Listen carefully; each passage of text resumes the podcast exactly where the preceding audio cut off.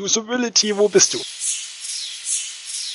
Ich bin ja ein Fan von pragmatischer und kreativer Auslegung von Regeln. Die FDA hat einerseits höhere Erwartungen, aber sie gibt auch viel mehr Guidance.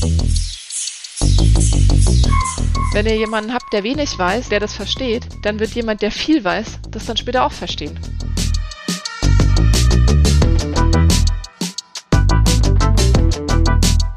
Der Medizinprodukte-Talk. Auch geil. Ein Podcast mit Claudia, Daniel und Jörg Bruck.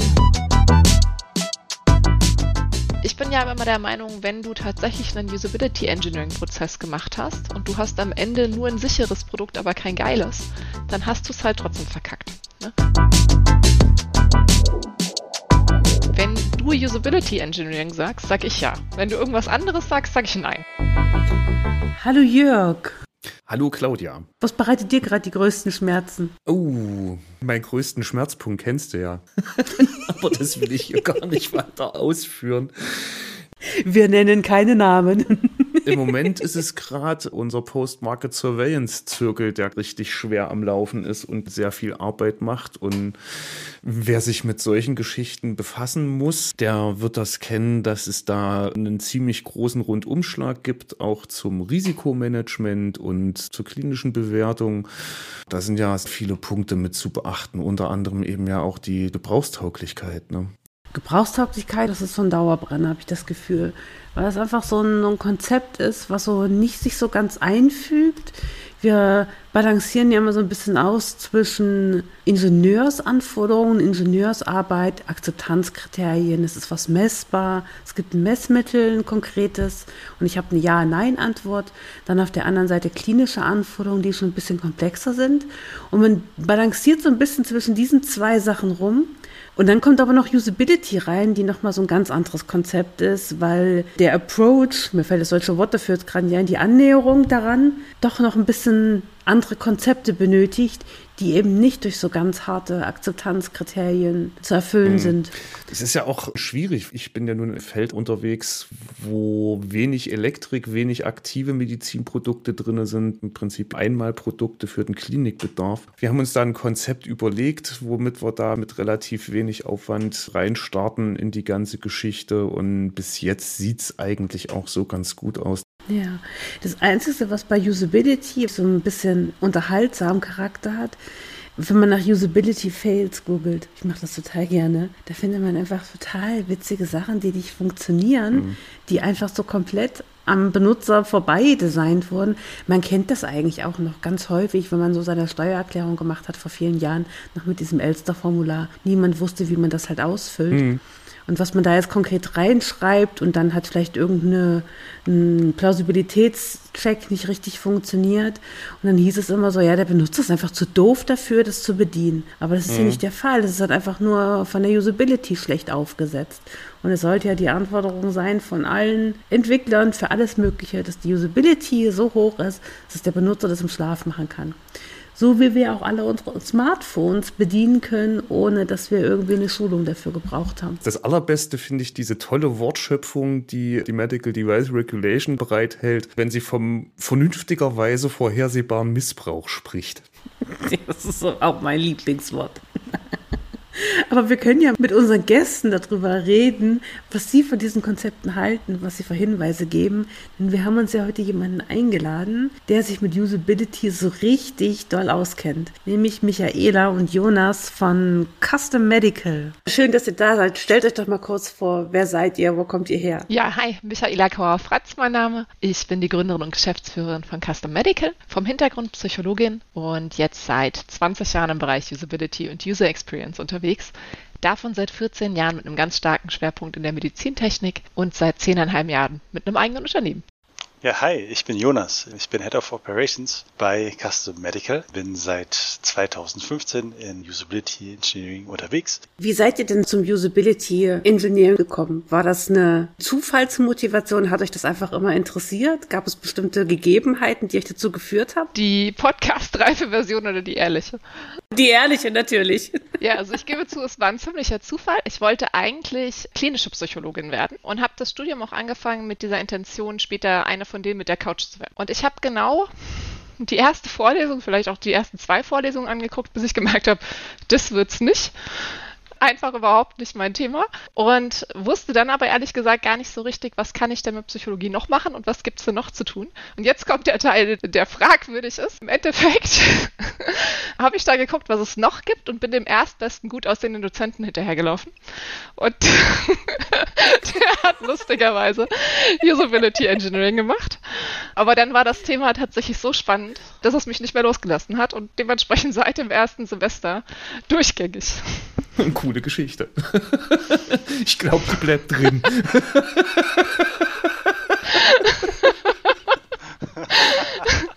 Oh, schön. Und Jonas, wer hat dich zu Usability gebracht? Ich glaube, die Geschichte kannst du jetzt nicht mehr toppen. Nee, da muss ich wahrscheinlich ein bisschen passen. Aber tatsächlich, ich habe auch Psychologie studiert, damit angefangen, aber mit einer genau entgegengesetzten Motivation auf keinen Fall möchte ich Psychotherapeut werden und irgendeine Couch haben. Ja, mich hat eigentlich schon immer so eine wissenschaftliche Fragestellung immer so ein bisschen angetrieben. Ich habe eigentlich angefangen, mich mit dem Thema auseinanderzusetzen, weil ich wissen wollte, was passiert, wenn ich mich wahrnehme? Wo passiert es? Was ist dieses Ich? Vielleicht eher philosophisch, da habe ich den falschen Studiengang gewählt. Aber der hat mich dann dazu gebracht, dass ich ein Praxisseminar haben konnte zu Usability Engineering und das fand ich super spannend, auch was in der Hand zu haben und nicht irgendwie theoretisch, was für ein paar Leute, die dann super Experten sind, zu schreiben in der Wissenschaft, sondern auch wirklich was gestalten und machen zu können. Und da habe ich genau Usability Engineering gefunden. Warum ist Usability so wichtig? Usability ist eine super Methode, um sicherzustellen, dass Produkte auf genau die Bedürfnisse der Nutzer zugeschnitten sind. Super oft erleben wir, dass das Produkt eher auf technische Anforderungen zugeschnitten wird, aber nicht unbedingt an die Bedürfnisse der Nutzer. Und umso wichtiger ist das, wenn wir von sicherheitskritischen mhm. Systemen wie zum Beispiel Medizinprodukten sprechen. Ich würde auch nochmal ergänzen, dass für mich Usability Engineering ein Weg ist, um sicherzustellen, dass die Produkte, die auf den Markt kommen, tatsächlich Sinn machen. Oft gibt es technische Innovationen, die irgendwie darüber getrieben sind, dass irgendwer was Neues technisch kann und irgendwas plötzlich möglich ist, was vorher nicht möglich ist. Und dann wird Jahre Arbeitszeit, Millionen an Geld investiert, um ein Produkt zu entwickeln. Dann kommt es am Ende auf den Markt und keine Sau braucht das. Wenn man Usability richtig denkt, dann passiert das einfach nicht. Unterscheidet sich Usability für Medizinprodukte von Usability für andere Branchen in den grundlegenden Konzepten? Ja, wenn du Medizinprodukte entwickelst, dann gibt es ja, ich sage jetzt mal Regulatory Usability. Das unterscheidet sich fundamental, weil es da ausschließlich darum geht, am Ende ein Produkt zu haben, was keine inakzeptablen Risiken in der Nutzung hat. Das ist ein sehr formaler Prozess. Du machst einen Nachweis, dass das so ist. Du schreibst ganz viele Dokumente. Das kannst du alles machen und du kannst auch diesen kompletten Prozess machen und dann hast du am Ende vielleicht ein sicheres Produkt, aber es ist trotzdem noch Kacke. Da, wenn du rein formal drauf guckst, unterscheidet sich das sehr stark. Wenn du aber ein sinnvolles Usability Engineering machst, dann kommt am Ende immer ein gutes Produkt raus, weil du tatsächlich auf die Nutzerbedürfnisse guckst, weil du guckst, was ist ein einfaches Produkt, was ist ein gutes Produkt, was muss das können. Und dann sind hm. die zwei Themen super nah zusammen. Die haben aber aus regulatorischer Sicht nichts miteinander zu tun. Ist Usability auch für IVDs ein Thema? Definitiv. Für IVDs, wenn wir vom europäischen Markt sprechen, ist das mit der IVDR gefordert, dass wir die allgemeinen Sicherheitsanforderungen dort erfüllen, gemeinsam über Usability Engineering. Das gilt gleichermaßen für Medical Devices als auch für IVDs. Wobei man in dem Bereich aber auch ganz klar sieht, dass der Markt noch viel weniger weit ist. Also bei Medizinprodukten, die sind ja oft ein bisschen komplexer ähm, von der Aufstellung her. Da gab es schon immer in irgendeiner Form die Überlegung, wie muss denn das sein? Im Bereich IVDs hat man Usability, wenn man es überhaupt gemacht hat, ich sag mal über einen Fragebogen mit fünf Fragen gemacht, der sowas sah wie, das war schon einfach. Ich habe die Gebrauchsanweisung verstanden, finde ich gut. Ne? Mhm. Ähm, und auf dem es gibt ganz Sorry. viele solche Tests, durchaus, die auf diesem Niveau sind. Ja. ja.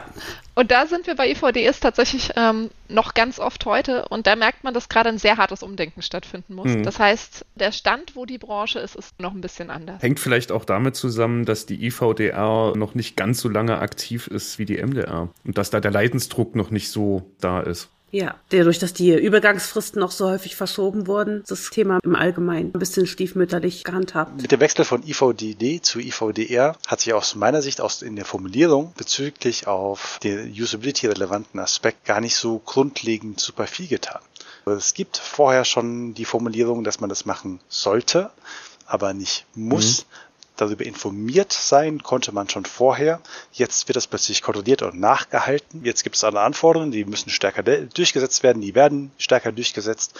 Und äh, das eine, kann eine große Herausforderung sein für, für viele Hersteller. Sehe ich genauso, dass es eine große Herausforderung ist. War für uns auch so, obwohl wir, wie gesagt, einen sehr, sehr schmalen Ansatz gewählt haben über Anhang C. Allerdings bei IVD kann ich mir schon vorstellen, dass es recht schwierig wird, da eine sinnvolle Benutzerschnittstelle zu definieren. Dafür oder? ist vielleicht nochmal wichtig zu definieren, was ein User Interface ist, aus der Perspektive der IEC 623-1, aus dem du ja gerade schon Anhang C erwähnt hast.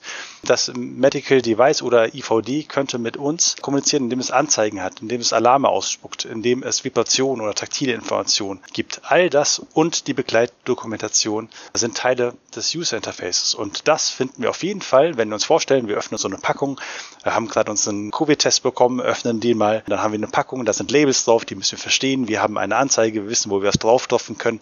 Wir haben eine Gebrauchsanweisung, die wir lesen können. Die MDR selbst nennt ja die Gebrauchstauglichkeit gar nicht als Anforderung, sondern spricht ja von ergonomischen Prinzipien. Ist das das, was du jetzt gerade erläutert hast, dass das dann eben diesen ergonomischen Prinzipien entspricht? Das kann ein Teil davon sein. Ergonomie kann ein Teil der Handhabung eher betreffen. Also da bei Ergonomie sprechen wir vor allem von relevanten Aspekten wie Größe von Körperteilen, die wir dann berücksichtigen müssen, wenn wir mit etwas Haptischen interagieren. Aber es gibt noch weitere Anforderungen und hier, gerade wenn es um mein Beispiel gerade ging, gibt es auch die Anforderungen in der IVDR, aber auch MDR, dass wir hier die IFU, die Gebrauchsanweisung so gestalten, dass sie für Laienanwender absolut verständlich sein muss. Und das müssen wir auch irgendwie nachweisen. Der Prozess dorthin ist aus meiner Sicht nur mit Usability Engineering möglich. Und ihr habt tatsächlich sogar noch mehr Anforderungen. Also da steht sowas drin, wie ihr müsst bei der Gestaltung von eurem Produkt die Fähigkeiten, Fertigkeiten, Eigenschaften von den Nutzern berücksichtigen. Da steht sowas drin, wie ihr müsst die Bedienfehler reduzieren, die auf Eigenschaften des Produkts zurückzuführen sind. Und da steht tatsächlich an einer Stelle auch drin, dass je nachdem, wie ihr das gemacht habt, Anwendungsfehler als Produktmangel zu werten sein können. Das heißt, wenn ihr nicht nachweisen könnt, dass ihr geprüft habt, ob das Produkt durch den Nutzer sicher zu bedienen ist, kann es euch im schlimmsten Fall passieren, dass jemand sagt, das ist ein echter Produktmangel. Und dann mhm. sind wir natürlich ganz schnell wieder in einer Haftungsdiskussion drin als Hersteller. Das heißt, selbst wenn Usability oder Gebrauchstauglichkeit nur zweimal als Begriff vorkommt in dem ganzen Ding, was ja schon im Vergleich zu null mal vorher eine unglaubliche Steigerung ist, ne? dann bedeutet das nicht, dass es an keiner Stelle erwähnt ist. Wir haben das mal durchgezählt und es gibt zehn Stellen, wo das super explizit ist, dass ihr eigentlich Usability Engineering braucht von den Themen, die ihr inhaltlich machen müsst. Es gibt aber noch 40 weitere Stellen, wo man das als Experte mit reinrechnen kann und sagen kann, ihr könnt diese Anforderungen gut erfüllen und mhm. nachweisen, wenn ihr einen Usability Engineering Prozess durchführt. Was glaubt ihr, was die größte Schwierigkeit für die meisten Hersteller ist? Aus meiner Perspektive ist das einfach der Fakt, dass Usability Engineering bisher überhaupt nicht auf dem Schirm war. Es gibt Prozesse für die Entwicklung, für die Nachhaltung von Dokumentation von Medizinprodukten oder IVDs. Und dabei hat Usability Engineering oftmals keine dominante Rolle dabei gespielt. Und das muss sich jetzt ändern. Und das tatsächlich zu ändern, das auch äh, vielleicht in bereits laufenden Projekten äh, auf in verschiedene Timelines, in Kostenstrukturen, in das Vorgehen überhaupt. Wie mache ich das? Wer sind denn die Rollen? Wen muss ich denn dabei einbinden? Die verschiedenen Aspekte, glaube ich, ergeben, dass diese Struktur, die ähm, eine große Herausforderung darstellt. Das sehe ich auch total. Dass oft Usability erst entdeckt wird, wenn am Ende jemand sagt, wir brauchen noch ein Usability Engineering File und es dann eigentlich schon zu spät ist, um tatsächlich Usability Engineering zu machen, sondern du dann im Prinzip das Dokument schreibst, versuchst eine Studie zu machen und dann zu erklären, warum das trotzdem noch okay ist, wo jetzt nichts Sinnvolles rausgekommen ist. Deswegen, ich teile das. Wenn jemand Usability Engineering kennt und weiß, dass er das machen muss, dann sind aus meiner Sicht die Durchführung von den Studien die anstrengendsten Teile für die Hersteller, weil auf der einen Seite ein schlechter Zugang zu den Nutzern besteht, also den wirklichen Verwendern von dem Produkt und nicht irgendwelche Fachexperten oder internen Leute, sondern wirklich die, die es am Ende eben nutzen sollen und auf der anderen Seite sehr, sehr wenig methodisches Wissen bereitsteht, weswegen die Studien, die dann geplant werden, oft nicht ganz so wasserdicht sind, wie sie sein können. Das funktioniert hier in Europa noch oft ganz gut. Für die USA funktioniert das leider gar nicht. Und da stolpern dann viele drüber. Na gut, aus den USA kennt man ja nun auch ganz andere Fälle. Wenn ich auf einen Kaffeebecher schreiben muss, dass der Inhalt eines Kaffeebechers heiß sein kann oder in eine Gebrauchsanweisung für eine Mikrowelle, dass ich da doch bitte keine Haustiere drin trocknen möchte. Da sind wir bei einem Punkt, der in der MDR auch ein sehr, sehr schönes Wortgeschöpf hervorgebracht hat. Wir hatten es im Vorgespräch schon mal ganz kurz. Diesen vernünftigerweise vorhersehbaren Missbrauch. Absolut. Allerdings würde ich hier eher sagen, da würde ich den Fokus auf das vernünftigerweise vorhersehbar legen, also das vernünftigerweise dabei, weil ganz viele dieser Aspekte kann man sich natürlich öffnen, wenn man das vernünftigerweise weglässt und dann hat man die riesen Spielwiese und kann man sich nicht mehr einfangen.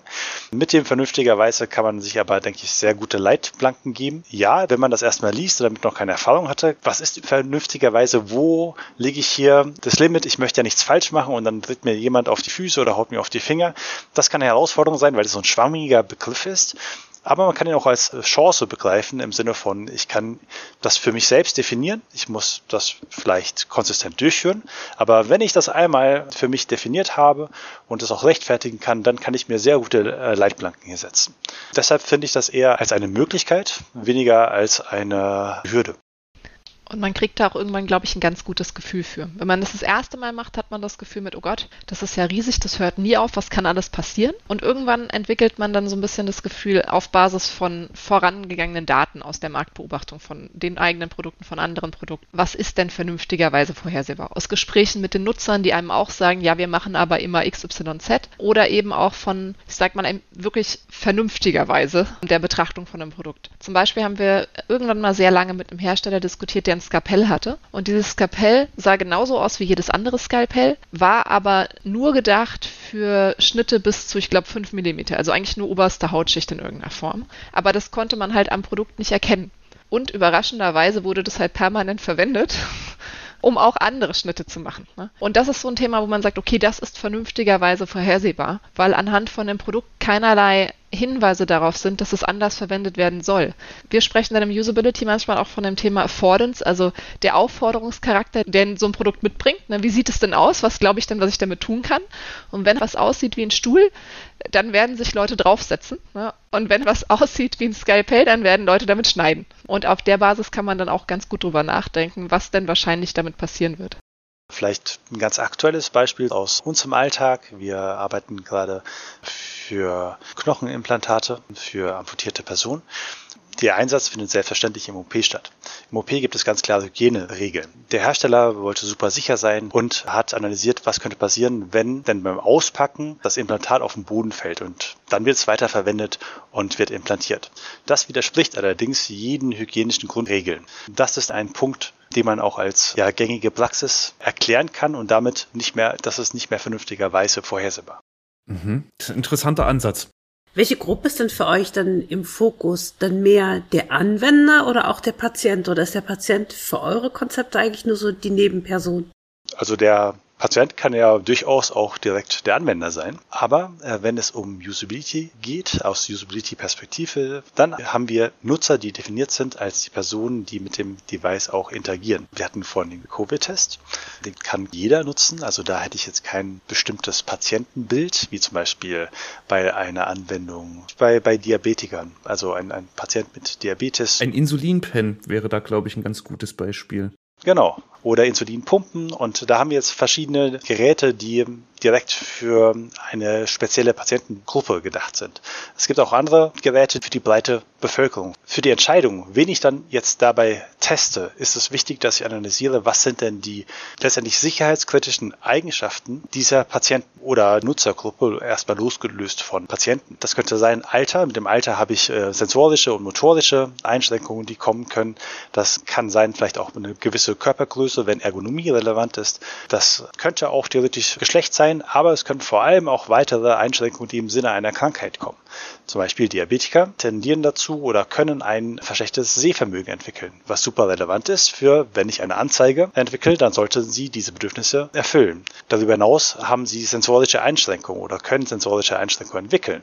Ebenfalls super relevant, wenn ich irgendwas greifen soll. Und das ich persönlich als Nicht-Diabetiker kann das wunderbar greifen. Das passt ja alles, aber später auf dem Markt, der Patient oder die Patientin kann das eben nicht. Diese Überlegung muss ich anstellen, um zu entscheiden, wer ist denn repräsentativ für meine Nutzergruppe. Wie schafft man es denn überhaupt, da an eine entsprechende Datenbasis zu kommen? Usability Engineering ist, setzt ja eigentlich ganz, ganz vorne im Entwicklungsprozess an. Bevor ich überhaupt mir Gedanken mache, wie ich überhaupt ein Produkt auslege, muss ich mir ja Gedanken machen, wer soll es verwenden, welche Benutzergruppen sind. Wenn ich dann allerdings das nachweisen und validieren möchte, dass das Produkt auch wirklich diese Anforderungen, die ich definiert habe, erfüllt, muss ich da dann eine eigene Studie, eine Usability-Studie Studie anfassen oder kann ich das mit in der klinischen Evaluation mit, mit abdecken? Wie seht ihr das? Ich sage Jein. Usability-Studien können in Simulated Use-Umgebung, also simulierte Nutzungsumgebung, durchgeführt mhm. werden. Das schließt in der Regel eine klinische Nutzung aus, weil wir hier keine Simulation mehr haben. Wir haben vorhin über methodische Anforderungen gesprochen. Mhm. Diese methodischen Anforderungen gelten dann ebenso. Ich muss in der Lage sein, ein Verhalten zu beobachten. Ich muss in der Lage sein, Fehler zu erkennen. Normalerweise in der klinischen Studie kann ich das nicht. Das heißt, äh, die Anforderungen an der klinischen Studie steigen. Und ganz wichtig, äh, wenn ich von Simulated Use und von einer Usability-Studie, wir reden gerade von einer sogenannten summativen Evaluation, spreche, dann darf ich dabei keinen Patienten dabei haben, an dem ich mein Gerät gerade anwende. Der Patient ist nicht der Nutzer. Das ist einfach ein No-Go. Das darf nicht passieren. Und selbst wenn ich als Patient der Nutzer oder die Nutzerin bin, dann werde ich das Medical Device nur simuliert an mir nutzen. Das wird auf keinen Fall invasiv sein. Vielleicht auch da nochmal zur Erklärung, warum ist das so? Diese summative Usability-Studie ist ja der Nachweis dafür, dass durch die Nutzung von dem Produkt kein inakzeptables Risiko entsteht. Und wenn ihr jetzt, ohne das nachgewiesen zu haben, dieses Produkt schnappt und einfach mal eine klinische Studie werft, dann kann es passieren, dass durch die Nutzung Risiken entstehen, die ihr vorher nicht erkannt habt, weil ihr ja nicht geprüft habt und dann plötzlich echte Patienten verletzt werden, Fehlentscheidungen getroffen werden, weil die Informationen falsch interpretiert werden und dadurch tatsächlich Menschen zu Schaden kommen oder tatsächlich sterben. Das ist natürlich was, wo ihr als Hersteller dann richtig Probleme kriegt. Weswegen ihr normalerweise, bevor ihr in eine klinische Studie geht, wenn ihr das überhaupt machen müsst, erstmal nachweisen müsst, mein Produkt ist sicher. Das heißt, die zwei passieren normalerweise hintereinander. Vielleicht nochmal zu dem Anfang von deiner Frage zurück. Ich bin ja ein Fan von pragmatischer und kreativer Auslegung von Regeln, so dass, so dass ich normalerweise sage, du musst alle deine Dokumente haben und die müssen am Ende sinnvoll sein, aber wann du sie schreibst, sollte man schon so entscheiden, dass es am meisten Sinn macht. Für mich ist eine der einzigen Ausnahmen davon das Thema Use Specification. Also sich zu überlegen, wer ist denn meine Nutzergruppe und in welchem Kontext will ich denn mein Produkt anwenden. Das müsst ihr euch am Anfang überlegen, weil alles, was ihr danach im Usability Engineering tut, eben auf dieser Überlegung aufbaut. Danach, also wenn ihr festgelegt habt, wir machen ein Produkt für Diabetiker, dann könnt ihr anfangen mit einer Literaturresearch und sagen, was weiß ich denn über Diabetiker? Ne? Da muss ich jetzt nicht wieder ähm, bei Adam und Eva anfangen und ähm, mir die ersten 200 Diabetiker schnappen, die ich jemals gesehen habe, sondern dann kann ich gucken, was ist denn bekannt über Einschränkungen von der Nutzergruppe, welche besonderen Merkmale haben die denn und kann damit schon mal anfangen, erste Anforderungen zu definieren. Um das Testen kommt ihr meiner Meinung nach aber nicht drum rum,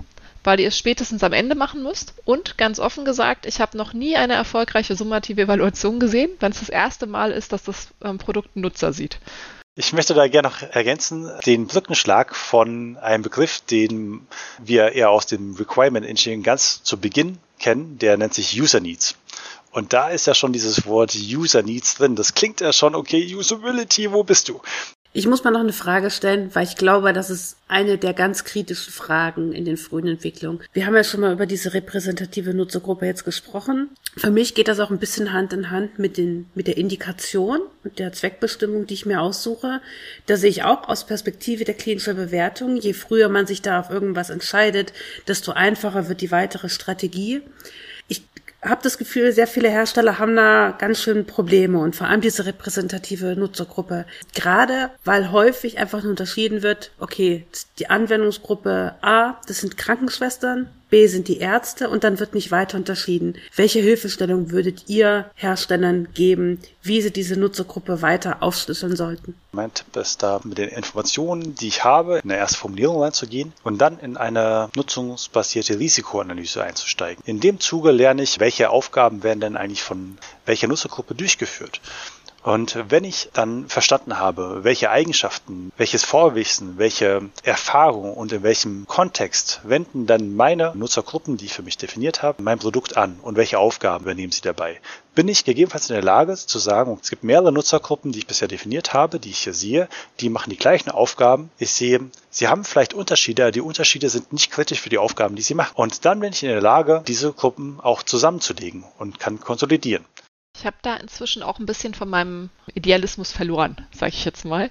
Ganz am Anfang, wenn ihr mich das gefragt hättet, hätte ich gesagt, ihr müsst es dann total ausdifferenzieren und ihr müsst euch die Nutzergruppen sehr detailliert angucken. Ne? Und dann müsst ihr für jede einzelne Nutzergruppe überlegen, was ist da am wichtigsten. Das führt aber oft dazu, dass es am Ende gar keinen Ansatz in die Richtung gibt und kein Produkt und eine schlechte Wartbarkeit. Das Ganze wird teuer und am Ende eben nicht mehr sinnvoll entwickelbar. Dementsprechend bin ich bei dem, was der Jonas gesagt hat. Man sollte die Nutzergruppen auch nur dann aufgliedern, wenn es für das Produkt einen Mehrwert bringt. Also wenn die wirklich eine andere Aufgabe haben, dann macht es Sinn, eine andere Nutzergruppe zu haben. Wenn die eine gleiche Aufgabe haben, dann darf man Nutzergruppen auch zusammenfassen und dann müsst ihr in der Gestaltung meiner Meinung nach vor allem darauf achten, dass ihr die Personen, die am seltensten nutzen oder am wenigsten Expertenwissen haben, die am besten abholt. Wenn ihr jemanden habt, der wenig weiß, der das versteht, dann wird jemand, der viel weiß, das dann später auch verstehen. Andersrum aber nicht. Mhm. Jetzt habe ich meine Frage verloren. Das passiert mir in jeder Folge, aber ich habe zugehört und wo habe ich sie denn hingeschrieben? Wo habe ich sie denn hingeschrieben? Wo habe ich sie denn hingeschrieben? Da kann ich kurz einspringen einfach. Ja. Ähm, Hast du sie etwa gefunden? Nein, ich habe sie nicht gefunden, aber dem Fehler hatte gerade völlig zu Recht auch gesagt, wenn die Entsorgung mit Risiken verbunden ist, mit nutzungsbezogenen Risiken, für den Großteil der Medizingeräte ist das vermutlich nicht der Fall. Es gibt vermutlich etablierte Systeme für die Entsorgung. Habe ich da also ein Risiko, was ganz eigen für mein Medizinprodukt ist, oder ist es etwas wie zum Beispiel ein Standardverfahren, für das schon etabliert ist, das beschrieben ist? Und wenn es damit auch abgedeckt ist und kein neues Risiko durch mein Medizinprodukt hier eingeführt wird, gibt es die Möglichkeit, mit einer entsprechenden rationalen, also einer nachvollziehbaren Begründung, dieses Risiko anzuerkennen, aber gleichzeitig auch zu sagen, ja, es gibt dieses Risiko, gilt aber auch für die komplette Produktklasse, nicht nur für mein eigenes Device hier.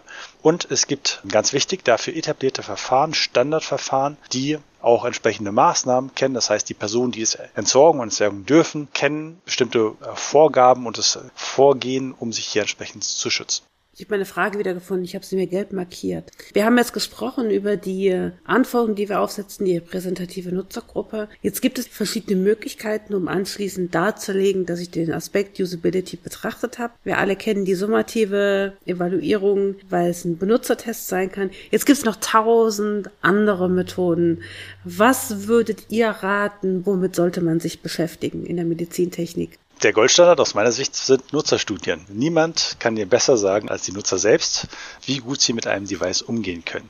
Aber Claudia, es gibt auf jeden Fall eine ganze Menge von weiteren Methoden, die sich zumindest für die entwicklungsbegleitende Bewertung sehr gut eignen. Und hier, ich habe vorhin schon den IEC 62366-1 erwähnt. Dazu gibt es den Technical Report 2 und hier finden sich weitere Methoden, die nahegelegt werden, um aus Usability-Sicht das Produkt und vor allem das User Interface des Produktes zu bewerten. Und das können zum Beispiel sein verschiedene Reviews. Das können Standard-Reviews sein, das können Experten-Reviews sein, aber auch äh, so etwas wie zum Beispiel ein Cognitive Walkthrough, bei dem sich ein Usability-Experte in die Rolle des Nutzenden begibt, sich die Information drauf schafft oder sich ähm, in die Lage versetzt, den die Nutzenden nachzusimulieren, theoretisch, und dann die Nutzung durchzugehen, wo es dann potenziell zu Nutzungsrisiken und Fehlern kommen könnte. Meine eigene Bewertung davon? Claudia, wenn ich mich jetzt in dich reinversetze, wenn ich jetzt die Moderatorin von diesem Podcast wäre, wie geht's mir dann? Wenn ich das wissen möchte, würde ich eher dich fragen, als mich irgendwo in dich rein zu versetzen. Genauso wird das auch später in der Entwicklung sein. Ich bekomme viel bessere Informationen und die Qualität der Ergebnisse, die ich erreiche, ist viel besser, wenn ich wirklich die Nutzenden direkt befrage. Da fällt mir noch ein ganz wichtiger Aspekt ein. Kulturelle Unterschiede. Das ist ja, ich glaube, die FDA hat da auch ein bisschen Schwerpunkt drauf. Aus meiner Perspektive, wenn ich mir angucke, welche Menschen in Krankenhäusern in den verschiedenen Ländern arbeiten, wie auch teilweise Websites äh, gestaltet sind, würde ich sagen, ja, macht Sinn. Was ist euer Empfinden da? Hier würde ich wieder mein Argument der risikobezogenen Bewertung ziehen und sagen, ja, das kann ein relevantes Kriterium sein, muss es aber nicht. Wenn es um das Design von User Interface geht, gibt es bestimmte kulturelle Unterschiede, die auf jeden Fall einen Unterschied haben. Das kann die Bedeutung von Farben haben in unterschiedlichen Kulturräumen, zum Beispiel asiatischen und den westlich-europäischen Kulturraum.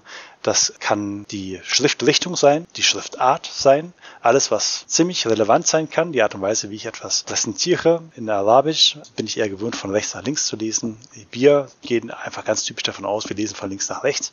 Hier muss ich einfach bewerten, ist das relevant? Ist das relevant für die äh, Kritikalität meines Devices? Und ich habe das Gefühl, da möchte Michaela etwas ergänzen. Mindestens ergänzen.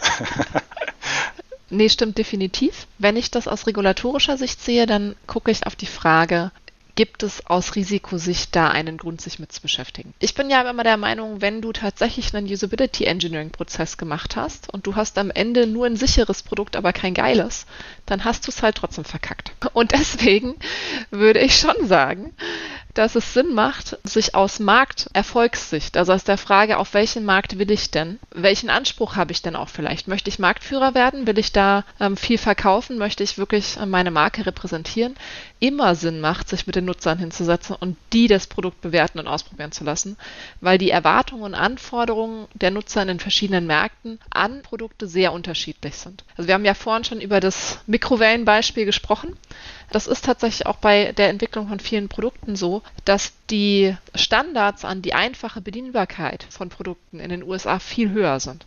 Das heißt, da hat keiner Lust, irgendeine Anleitung zu lesen. Und da wird erwartet, dass die Produkte einfach intuitiv bedienbar sind, dass die mich Schritt für Schritt ähm, da durchleiten und ich einfach verstehe, wie das Ding funktioniert. Hier hast du eine viel höhere Toleranz dafür, wenn das vielleicht noch nicht ganz so gut ist. Das ändert sich auch so Stück für Stück, weil eben Konsumerprodukte viel besser werden und man es aus dem Alltag gewohnt ist. Aber die Toleranz ist trotzdem noch höher. Und in anderen Märkten ist vielleicht die Ausbildung der Personen, die die Produkte verwenden, nicht ganz so hoch und nicht ganz so umfangreich, wie es das in den westlichen Kulturen jetzt zum Beispiel ist, so dass du einfach auch ganz andere Inhalte präsentieren musst, damit das überhaupt funktioniert in so einem Markt. Und dementsprechend ist es für mich eine Doppelbetrachtung. Die eine Seite hat der Jonas sehr schön dargestellt mit der Frage aus regulatorischer Sicht, was kann, was muss ich machen und wie kann ich dann anhand vom Risiko entscheiden. Die andere Frage für mich ist immer, wenn du Usability Engineering machst, dann mach halt ein gutes Produkt und dann solltest du dir vorher überlegen, auf welchen Markt will ich und es eben an den Markt, soweit es geht, auch anpassen. Und dann kommst du an den Nutzern eigentlich nicht vorbei. Jetzt hatten wir das Thema kurz angesprochen, USA. Was sind für euch die gravierendsten Unterschiede, was die Usability-Betrachtung betrifft?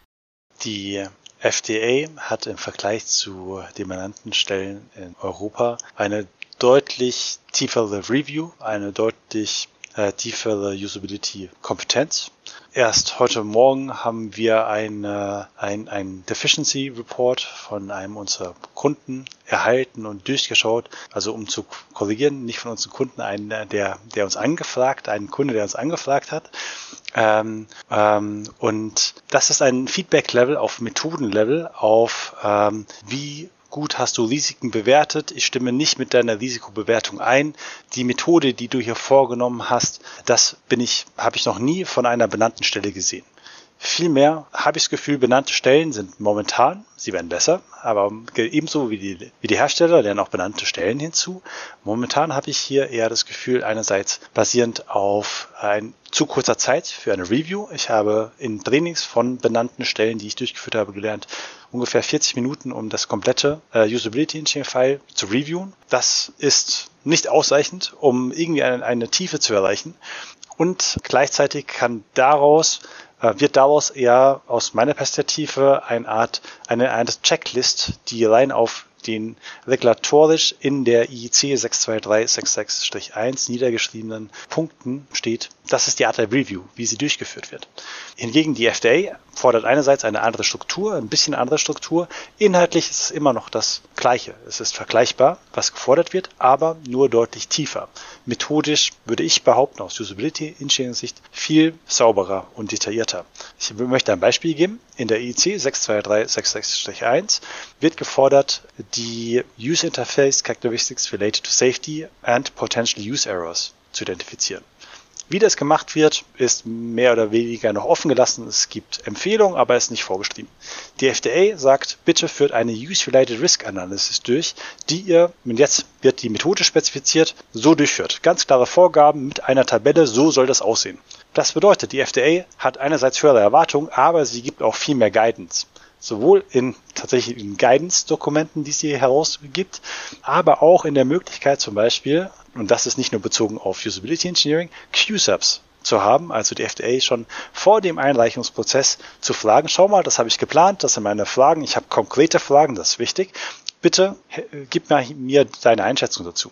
Dieses Feedback erhalten wir von den benannten Stellen in der Tiefe, wenn überhaupt, dann, wenn wir eine Bestätigung oder eine Ablehnung bekommen haben, also quasi, wenn es eigentlich schon zu spät ist.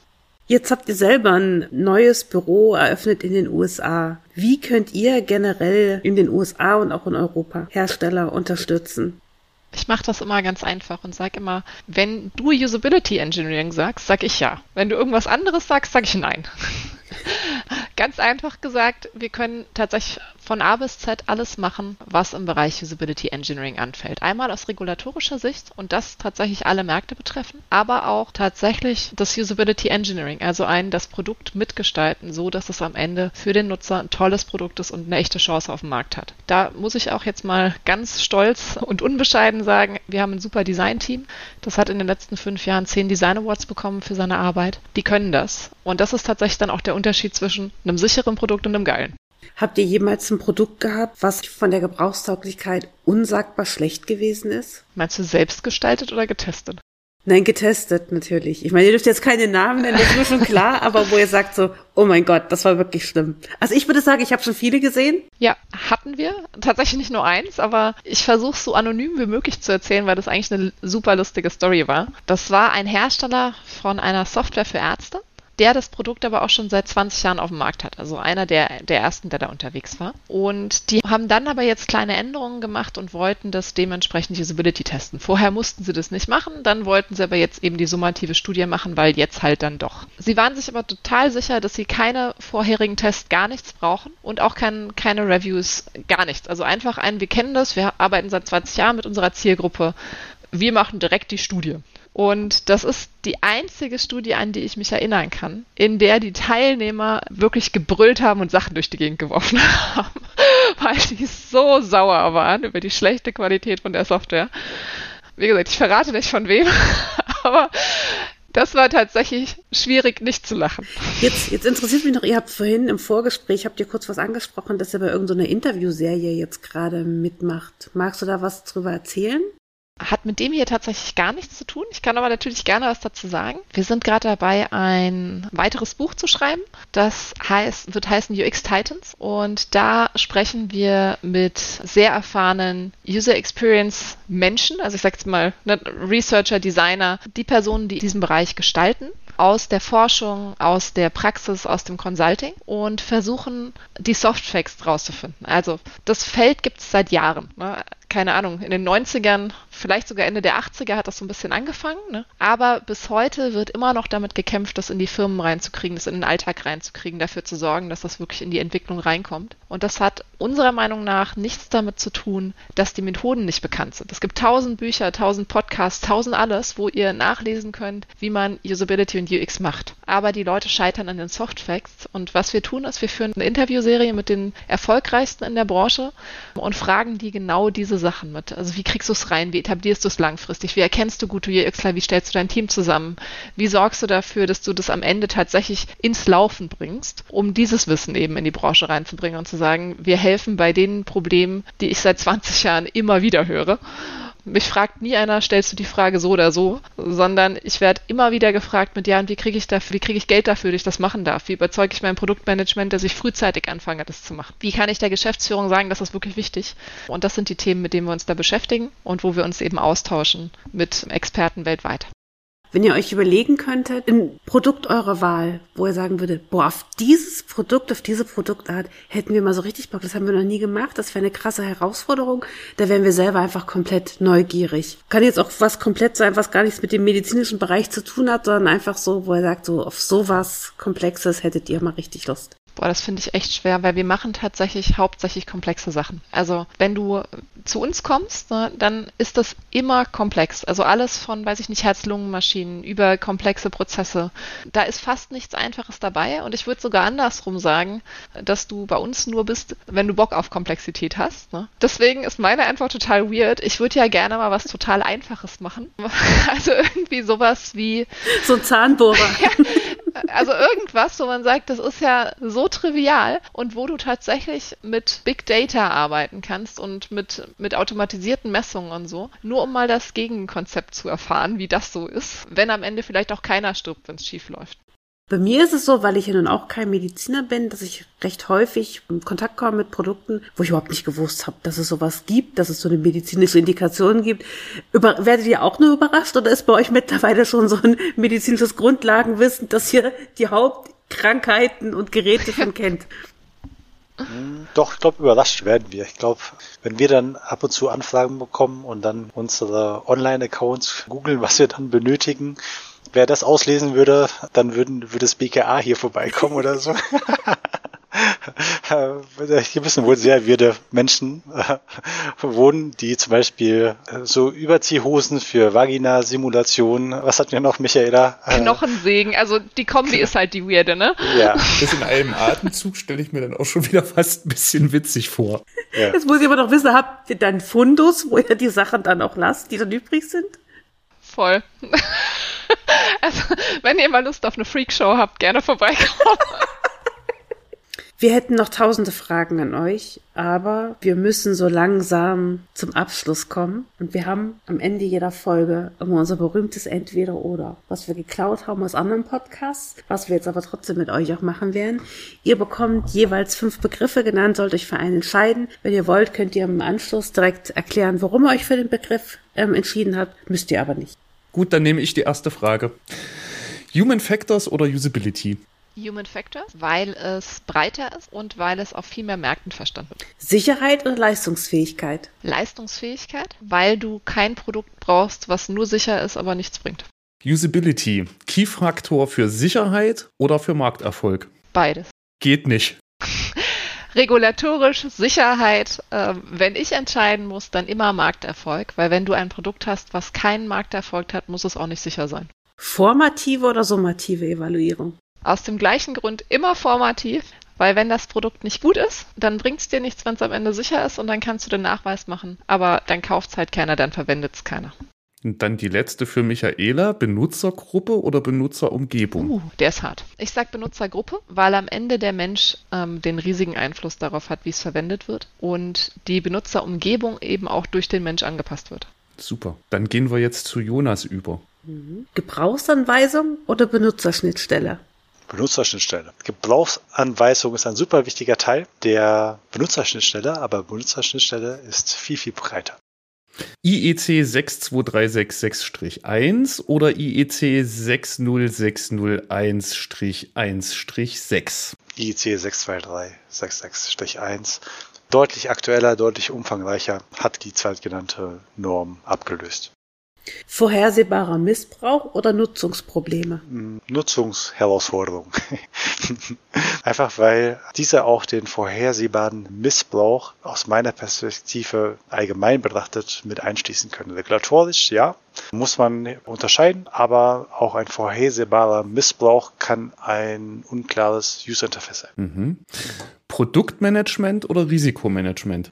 Produktmanagement. Ein gutes Produktmanagement inkludiert auch Risikomanagement. Die Benutzung durch einen Healthcare Professional oder den Laien? Ich sage Healthcare Professional, weil oftmals komplexere Devices dahinter stehen und äh, da auch ein bisschen aus meiner Perspektive spannender, aber äh, das hängt für mich voll von dem jeweiligen Produkt ab. Ja. Schön. Ja, also ich bin mit meinen Fragen jetzt durch. Michaela, Jonas, es war mir ein Fest, es war mir eine Freude. Ich habe viel gelernt, habe viel Bestätigung von euch bekommen. So ganz falsch war ich also mit meinen Gedanken bisher nicht, was es Usability und Risikomanagement anbelangt. Vielen Dank, dass wir mit euch sprechen durften. Ja, es war schön, dass Danke, ihr da wart. Es war total interessant und wir werden bestimmt nochmal auf euch zurückkommen. Und das allerletzte Wort habe wirklich immer ich. Und das heißt, ich mache dann jetzt mal aus. Und danach kommt dann immer das hier.